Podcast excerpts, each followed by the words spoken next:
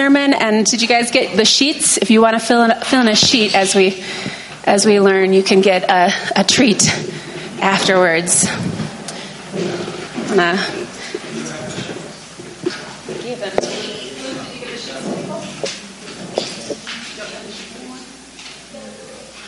All right. Put all this time into making those fill in the blank sheets. I want somebody to do them. So if one of you adults wants to do a fill in the blank, you certainly can too. They're over there. Well, good morning. We began our time of worship together with a song that draws from Psalm 95. And um, it's a beautiful psalm, and we're going to spend some time looking at it this morning. Um, we are going to change our format a little bit as we look at continue our, continuing our series on identity that we are uh, the hijo de tigre who comes out striped. The son of the tiger is just like like the parent. We are God's children, and we are talking about identity this month, about becoming more like God. And today we're going to be talking about how worship transforms our identity. And um, we sang just a part of Psalm 95 when we started our service, and I'd like us, let's, I'm going to have you stand up again. So I'm going to invite you to stand one more time, and we are going to read Psalm 95 in its entirety as a choral reading. Um, so I'll start us off, and there's parts for everybody, there's parts for men, there's parts for women. So Psalm 95 says, Come, let us sing for joy to the Lord. Let us shout aloud to the rock of our. Let us come before him with thanksgiving and extol him with music and song. For the Lord is the great God, the great King above all gods. In his hand are the depths of the earth, and the mountain peaks belong to him. The sea is his, for he made it, and his hands formed the dry land. Come, let us bow down in worship. Let us kneel before the Lord our Maker, for he is our God, and we are the people of his pasture, the flock under his care. Today, if only you would hear his voice. Do not harden your hearts as you did at Meribah, as you did that day at Massah in the wilderness, where your ancestors tested me. They tried me, though they had seen what I did. For forty years I was angry with that generation. I said, They are people whose hearts go astray, and they have not known my ways.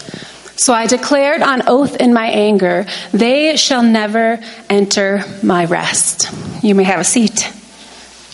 Today, we're continuing our series on transformed identities in Christ, and we're looking at how worship transforms us. Worship of God is at the heart of our community here at Lavinia. And I know that many of you are very aware of this, but worship is not just music. It's not just singing to God. In fact, worship is something that all of us do all of the time. We are created to worship. Worship is putting someone or something in the first place, in the place of priority in our lives, and then we organize our lives accordingly. Worship is giving the ultimate value to something, which then transforms how we live in response. So we don't all worship God, but we all worship something. And the psalm we just read, Psalm 95, shows us that true, life giving worship of God looks, it shows us what it looks like. And now worship comes from an old English word, which is actually worthship. Worthship, recognizing an object as worthy, seeing its value. And in fact, we don't just worship God, as I was saying earlier, we Worship, whenever we assign value to something or to someone in that old fashioned sense of the word, and we've, we've lost some of that, that understanding of worship as giving worth to something. But maybe if you're, you remember the old fashioned Anglican or Church of England wedding vows, If you're a Jane Austen fan, you might have heard them, where the man is required to say, takes the ring and he says, With this ring I thee wed, with my body I thee worship, and with all my worldly goods I thee endow. That's not heretical. That was what uh, the meaning of worship and a more rich, fully orbed sense is that you are giving worth to something. So in those vows, there's worth being assigned from one person to the other. So worship means we recognize the value of someone and we give or render to that person what is due to them. Psalm 95 shows us that in worship we see God's worth both with our hearts and with our minds, and then we give God what He is worth in our actions. And there's a, a lovely, nerdy illustration of these two elements of worship, of knowing the value of an object and then letting that worth shape our actions. And it comes from that wonderful epic trilogy of books, Lord of the Rings, where Frodo, the main character, is going on a quest. And before he goes out, before he sets out, his uncle Bilbo gives him a gift, this chainmail shirt. So it's made out of metal, little rings connected together to protect him. And he says, this is, this is something you can wear underneath your clothes. And the origins of the shirt are a little bit mysterious, but Frodo's uncle somehow acquired it on his own adventures. And, and it's enough to say Frodo knows it's going to be helpful to him. It will protect him. It says in, in, the book that he looked at it and it was as supple as linen, as cold as ice, and harder than steel. So this is something that's going to be helpful as he travels. And um, I don't know if you've ever seen the PBS series Antiques Roadshow, where people bring in their old treasures, the junk from their house, and they have them um, valued by, or evaluated by these antique collectors. And I just imagine Frodo bringing his chainmail shirt in on Antiques Roadshow, and he's like, "Yeah, my uncle Bilbo had this in my in his closet, and he said I could take it if it would be useful." And Frodo doesn't know it, but the shirt is made of the most valuable metal in the world. It's called mithril, which was 10 times more precious than gold and exceedingly rare. And in this universe of Lord of the Rings, mithril was valued for its incredible strength, its durability, for its beauty. When the light struck it, it just lit up. But Frodo, he doesn't realize the true worth of this shirt that he's wearing until he's traveling along with two of his companions and they're, they're talking about this shirt. They remember that his uncle had had it. And the one guy says, You know, he had this entire shirt made out of mithril. And the other guy says, What? That's. That's incredible. That's a kingly gift. And the first guy says, Yeah, I never told him, but that shirt was worth more than everything, all the riches and treasures in his whole entire country. And Frodo's kind of looking down. My uncle went to Mordor, and all I got was this mithril shirt. Nerd jokes. So Frodo, he hears, wow, this is worth more than you can imagine. And he's looking down and thinking, he's just kind of staggered. Like, I'm walking around with something that is worth more than my entire country underneath my shirt. And it totally changes how he views that gift. It totally transforms how he treats it. It's kind of like going to the back to that antiques roadshow where you have like lady a lady comes in and, and she's found this ring. She bought it for thirty dollars at an estate sale. She's pretty sure it's well, she was told it was cubic zirconia. She brings it in. She's like, So what do you think? Is it is it really cubic zirconia, $30? And the appraiser says, No, actually, it's a platinum ring with five carats worth of diamonds, and it's worth about $30,000. That lady's going to treat her ring differently. She probably just put it in her pocket when she was walking there, but now she's going to be treasuring that ring. Just like Bilbo was going, I mean, Frodo was going to treat his priceless mithril shirt with a new care and a new respect. And it's the same for us. When we come to a deeper, more accurate, more fully orbed understanding and experience of who God is, when we really grasp God's worth, we begin to treasure Him more profoundly. And then our actions are reflecting the convictions of our hearts and our minds. Because you know, every believer has been giving the, given the mind bogglingly amazing, priceless treasure worth more than a mithril shirt, which is the Holy Spirit. We're walking around with the Holy Spirit in us, and we don't even get grasp a fraction of how powerful, how amazing, how um, worthy that gift is. So, Psalm 95 begins with some really intense, expressive verbs. It says, Let us sing, let us shout, let us come with thanksgiving, let us raise a loud shout. It's an emotional experience. And when we worship, our heart, our emotions are engaged. And the psalmist goes on to declare that God is a great king above all gods. So he's speaking of what he's seeing visually around him the beauty, the majesty, the sensual glory of creation made by God's own mighty hand. And as we contemplate who God is in our worship, our heart can experiencing, experience Him through all, all five of our senses. Every Sunday we gather, we sing, we use our hearing to engage our hearts, to lift our emotions. But today we're going to try to hit up all five of our senses, making space for a few more ways that we can, just in a heartfelt way, ponder God's worth. And so, because we are whole, integrated beings, our worship can involve all of our senses. So, we're going to have a little bit later painting going on, visual senses being engaged. And we're going to have someone who will dance.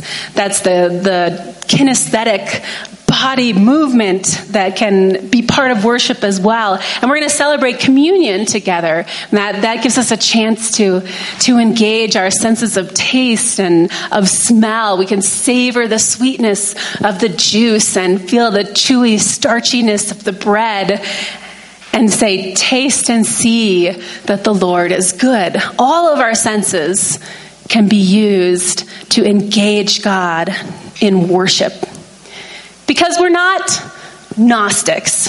As, as Oscar said last week, we don't deny the goodness of our bodies. We don't reject emotions as, well, that's really unspiritual. No, they're a gift given to us by God for our benefit. And when they're channeled correctly in the right place, they're a blessing as Oscar said last week, we are made with the need for pleasure. What does that tell us about who God is? How full of joy, how artistic, how delightful. But if seeking an emotional, sensate experience is more important to us than seeking God, then we're no longer worshiping God. We're worshiping our emotions, our experiences.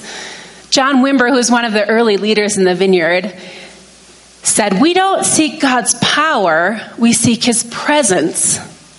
And I know we just sang a song, Show Your Power. We do delight in God's power, but that isn't the ultimate thing we're seeking. We're seeking God's face. We want to have His presence, and then we enjoy and delight in the power that flows out from that. Everything else we need is found in his presence.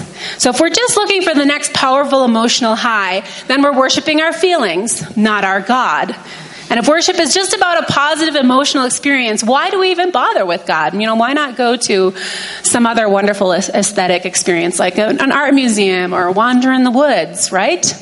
Worship can't just be about emotions. Emotions are good, but they're not the only thing. We go back to the Antique Roadshow. There are people like this really cute British man. Let's see if we can get the picture up. Who um, I went down a rabbit trail, yes, trail, rabbit hole yesterday looking at Antiques Roadshow. It's really fun if you have time. So this cute little British guy, he had bought 50 years ago this amazing mm, sailor's dresser. Like it goes on a ship and it has a little sink inside. Really cool. He spent 50 pounds on it, which back then was the equivalent of like $3,000 and he brings it in, saving it for 50 years, thinking now this is like, I'm going to cash in my inheritance here. And the guy, the appraiser looks at it and he's like, yeah, this is, this is really cool, but I think it would maybe sell for about 200 or $300 at sale, at a sale today. And the guy's face, he just looked so sad. What a bummer to find out something is only worth like one tenth of what you paid for it. You know, it's not enough just to assign worth to something emotionally. It matters whether something actually has value. And thank God He has given us our minds, our intellects, which can analyze and assess and weigh the wisdom of keeping something for 50 years or not. And He wants us to use our minds in our worship as well. In fact, true worship of God engages both the heart and the mind, both of which are in submission to God so that He remains in first place at the center. And we see this in the next section in Psalm 95, where it says, Come, let us bow down and bend the knee and kneel before the Lord our Maker, for he is our God, and we are the people of his pasture and the sheep of his hand. Oh, that today you would hearken to his voice. This is the language of reverence of thoughtful engagement of the will. We look at the verbs here to bow down, to bend the knee, to kneel before the God. This is about getting low before God. And the word worship in Hebrew means to prostrate yourself, to go face down. We bend our will, our minds before His majesty. So when we declare and worship that God is King, we're acknowledging with our minds that He's worthy. We, when we engage our intellect, when we're listening to a sermon or when we're talking in our growth groups about how we can live the way God calls us to live, we're bowing our will. We're recognizing that God has given us minds so we can seek out His worth. And I love the Proverbs, Proverbs 25, 2, which says, It is the glory of God to conceal things, but the glory of kings, or in other words, of humanity, to search things out. We get to search out the sovereign God with our minds. But there's a big difference between believing in God intellectually and worshiping God with our minds and hearts. We can be like Frodo before he knew the value of that mithril shirt and he's just kind of walking along. I know I'm wearing a shirt. Yeah, I guess it's going to protect me, right? But he hasn't felt that emotional punch of the truth that it's worth more than he could ever imagine. And if Frodo had never heard that staggering news, of the worth of that shirt, maybe he would have decided, oh, you know, it's getting a little heavy. I'm starting to feel a little sweaty. I'm going to take it off and just put it in my backpack. Not worth hauling around. And that shirt ended up saving his life later that, because it was so valuable. It protected him. So, could it be that right worship of God could save our lives too? Does your intellectual head worship of God, unite with your heart, emotional worship of God, to actually push you to live in a different way. To treasure the gift of God's invitation to relationship. Do we truly see what God is worth and live in accordance with that reality? In order to truly worship, Psalm 95 shows us that we need to engage both our heart and our mind. Because if it's just a beautiful, emotionally moving experience, but it doesn't shape our thinking patterns, it's not worship. Might as well take a walk in the woods Or if it's intellectually stimulating, but it doesn't reach our hearts, leaves us cold and able to walk away unchanged, it's not worship. We might as well just stay home and watch a TED Talk. And I, I love walking in the woods and I love TED Talks. I'm not saying those are bad things. but true worship happens when both our hearts and our minds are engaged, and that transforms us. When we identify with Jesus, when we consider his love, our hearts are moved. When we consider his perfection, our minds are humbled. If we worship anything else, our identities will be distorted. I know we don't worship God perfectly. This God centered worship is something we must learn, something we must practice getting better and better at. And that's where we come to this odd bit at the end of Psalm 95 that almost doesn't seem to fit. It's like this last section is written by somebody different. And I don't know if you noticed that when we were reading it earlier. Like, what is this going on at the end? But this last section is actually showing us what happens when people do not place God in the supreme position in their lives, when they choose not to submit both hearts and minds to Him. So let's look again at Psalm 95 at the end of verse 7. It says, Today, if only you would hear His voice. Do not harden your hearts as you did at Meribah, as you did that day at Massah in the wilderness, where your ancestors tested me. They tried me, though they had seen what I did. And that's referring to the time that the Israelites were wandering in the desert after they were miraculously saved out of slavery.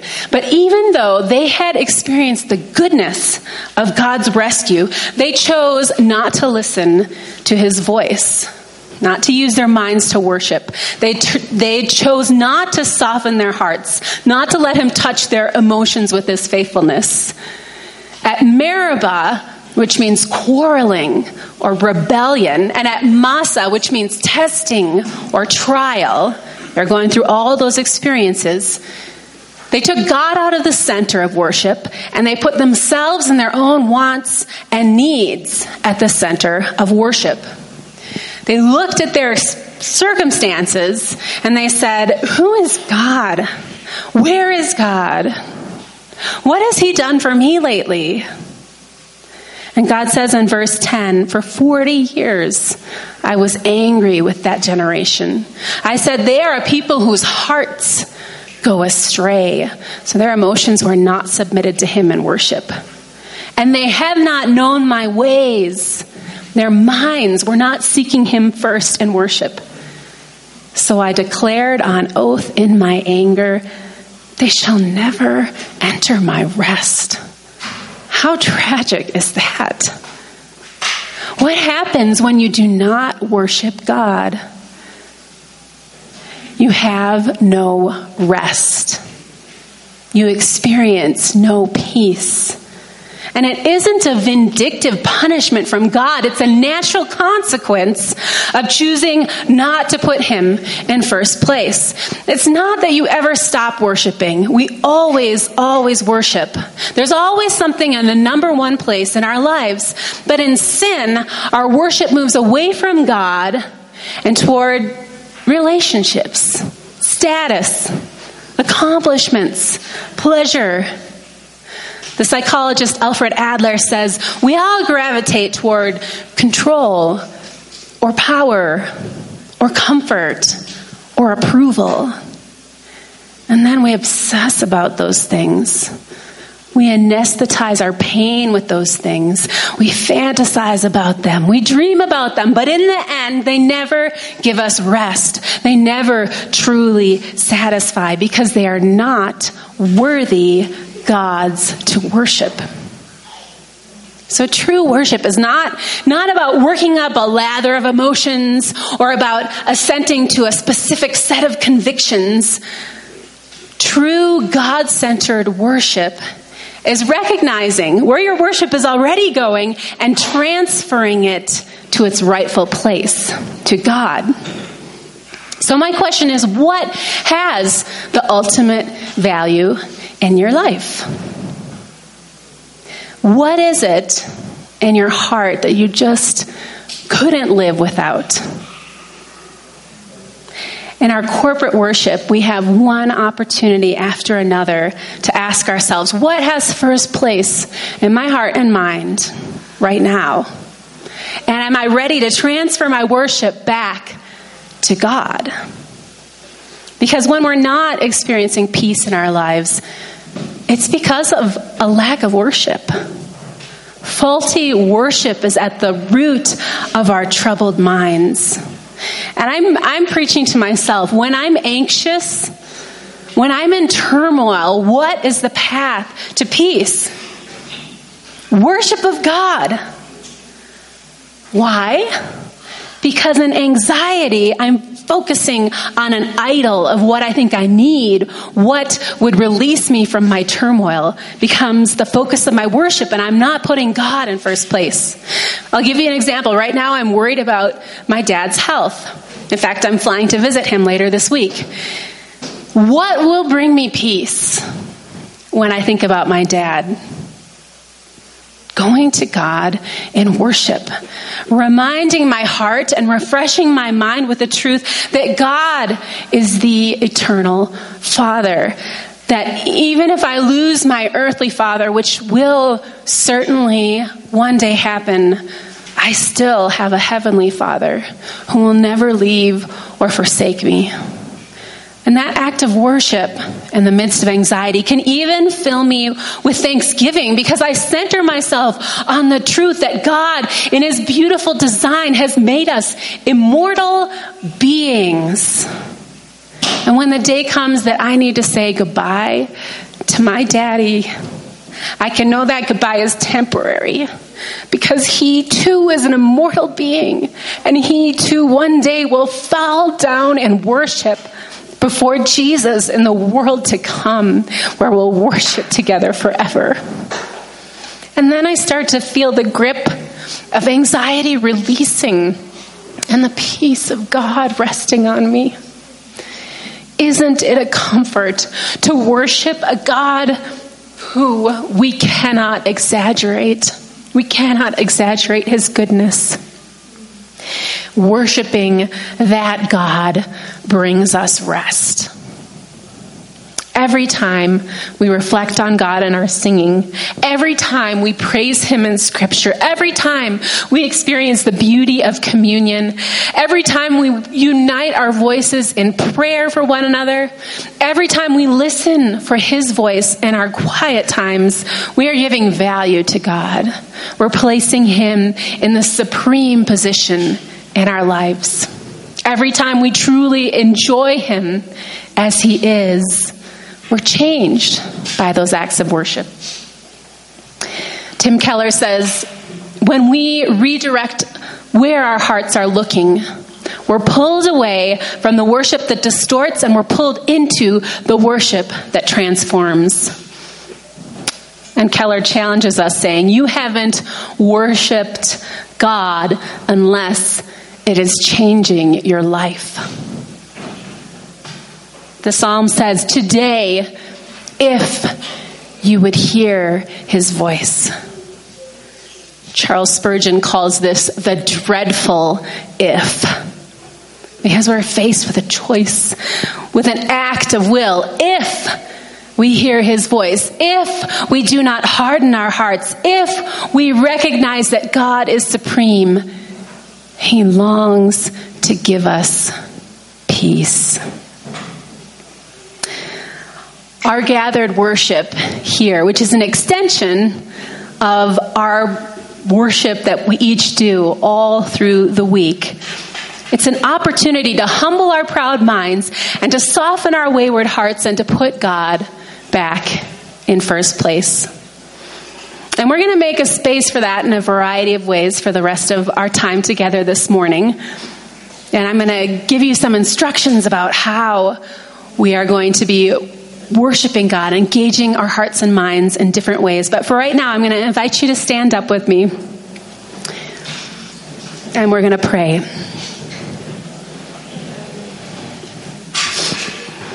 Father, I thank you that we see in this beautiful psalm that you've given to us as a gift.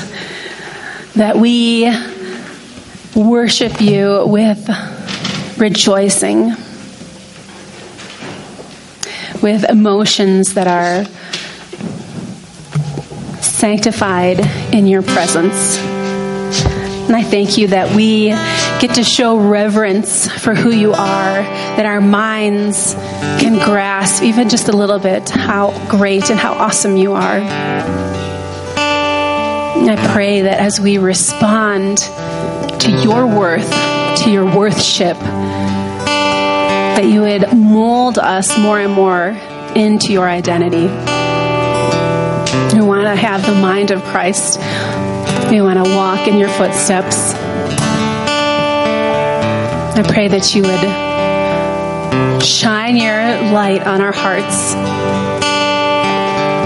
You would search through our minds, that you would show us where we're idolizing anything at all, where there's anything that would block our worship of you. We want to lay it down. We want to be set free so that we can walk in your rest. We can enter your rest and your peace. We know you long for us to flourish. You long for us to be whole. And we thank you that that can happen in worship. Amen.